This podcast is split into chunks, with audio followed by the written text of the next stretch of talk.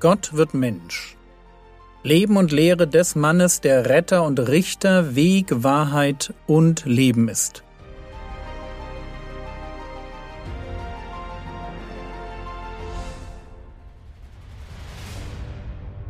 Episode 38 Ein gerechter Josef Gestern haben wir Matthäus 1 mit einem Blick auf den Charakter von Josef verlassen. Was für ein toller Typ.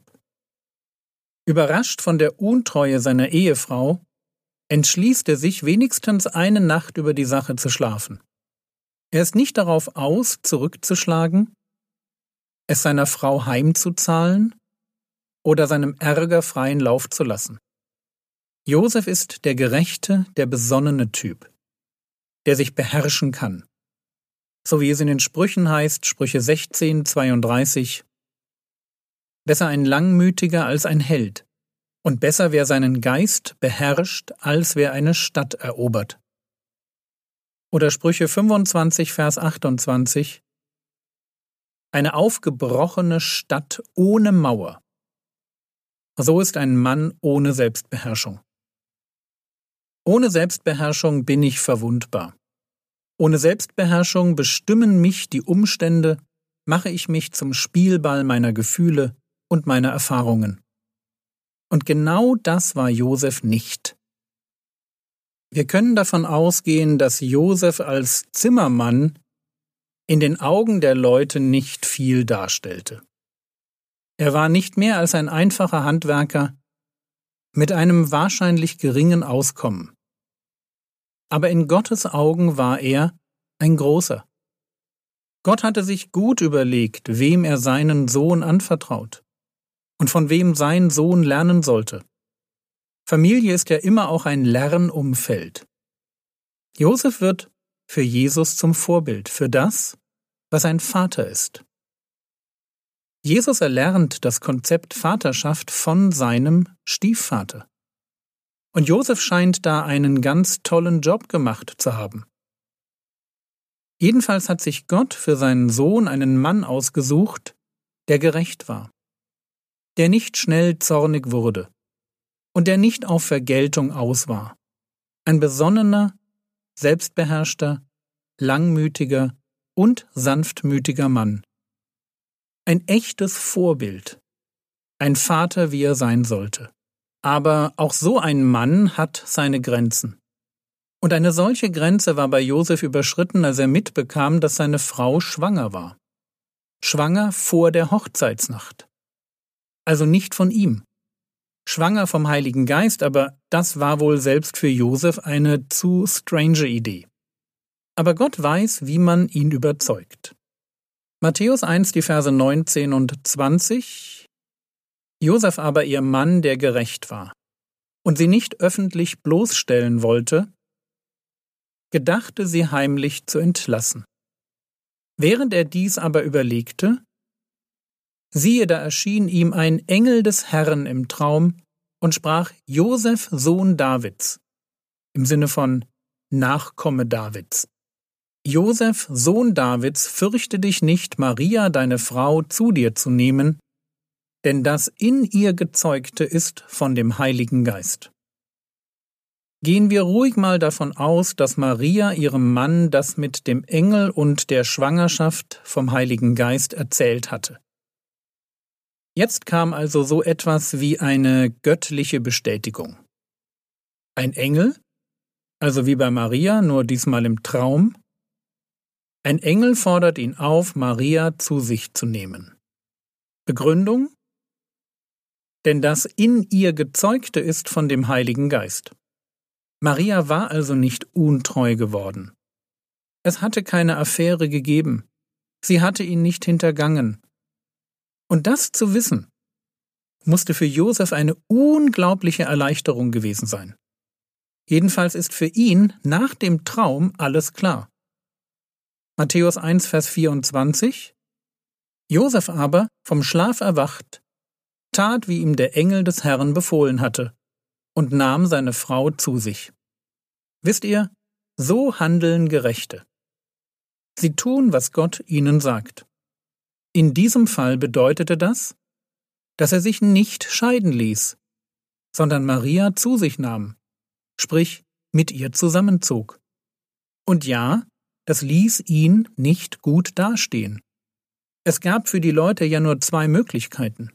Entweder war der gerechte Josef gar nicht so gerecht und hatte mit seiner Frau vor der Heimholung und der Hochzeitsnacht schon intimen Verkehr gehabt, oder er ist gerecht und blöd, weil er eine ehebrecherische Frau heiratet. Aber auch hier gilt natürlich, es ist den Gerechten immer egal, was die Gesellschaft denkt, solange sie ihrem Gott treu sein dürfen. Das ist ja gerade, was den Gerechten ausmacht. Er fürchtet Gott mehr als das Urteil von Menschen. Er hat mehr Angst vor der Sünde als davor, seinen guten Ruf zu verlieren. Aber kommen wir zurück zu dem Engel. Matthäus 1,21 Und sie wird einen Sohn gebären, und du sollst seinen Namen Jesus nennen, denn er wird sein Volk retten von seinen Sünden. Vielleicht ganz kurz zu dem Namen Jesus. Jesus bedeutet übersetzt Gott rettet. Jesus ist die lateinische bzw. deutsche Übertragung des griechischen Jesus. Und das griechische Jesus steht in der Septuaginta, wo im Hebräischen der Name Joshua oder Josua steht. Also Josua und Jesus, das ist derselbe Name in unterschiedlichen Sprachen. Josua ist hebräisch und Jesus ist lateinisch. Jesus bedeutet Gott rettet. Und der Engel macht klar, wovon.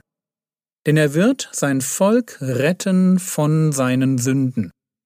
Das wissen wir aber schon, und darüber haben wir in anderen Episoden schon ausführlich gesprochen. Was mir hier gefällt, das ist ein Detail. Der Engel gibt Josef nämlich den Auftrag, seinen Sohn Jesus zu nennen. Und Maria hatte denselben Auftrag erhalten. Lukas 1,31 Und siehe, das sagt Gabriel zu Maria, und siehe, du wirst schwanger werden und einen Sohn gebären, und du sollst seinen Namen Jesus nennen. Warum tut Gott das? Warum sagt er Maria und Josef dasselbe? Es hätte doch völlig gereicht, wenn Josef als Adoptivvater gewusst hätte, wie der Kleine heißen soll. Stimmt.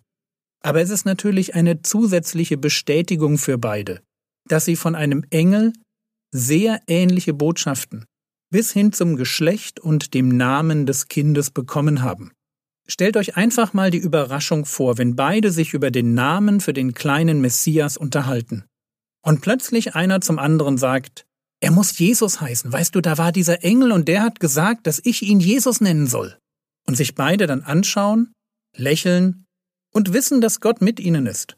Als gläubiges Ehepaar, das für Gott lebt, hat man manchmal nicht viel mehr als sich selbst. Und es sind dann solche speziellen Momente, die Gott einem schenkt, Momente der Gnade, die einem Kraft geben, weiterzumachen. Also das Kind soll Jesus heißen.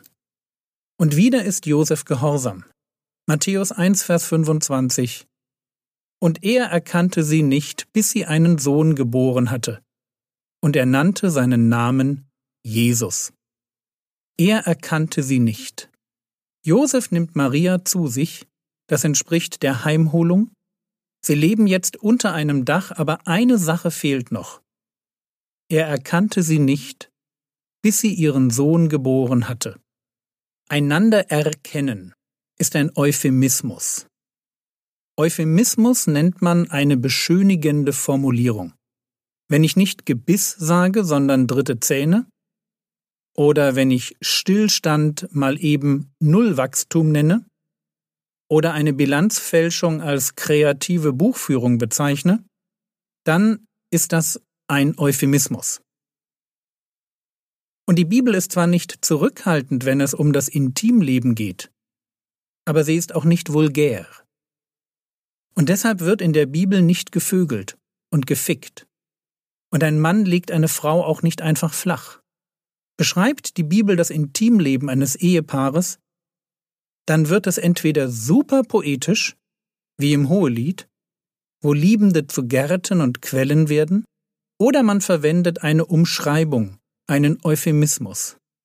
Und so steht einander erkennen in der Bibel für miteinander intim werden, so wie es schon in 1. Mose Kapitel 4 Vers 1 heißt, und der Mensch, Adam, erkannte seine Frau Eva, und sie wurde schwanger und gebar Kain.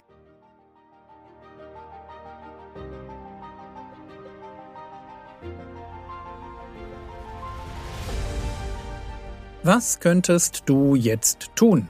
Du könntest darüber nachdenken, ob Gott dich als gerecht bezeichnen würde. Frage, woran machst du dein Urteil über dich fest? Das war's für heute.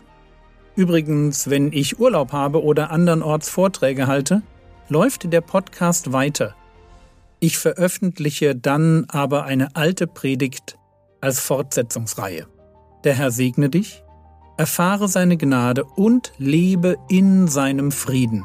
Amen.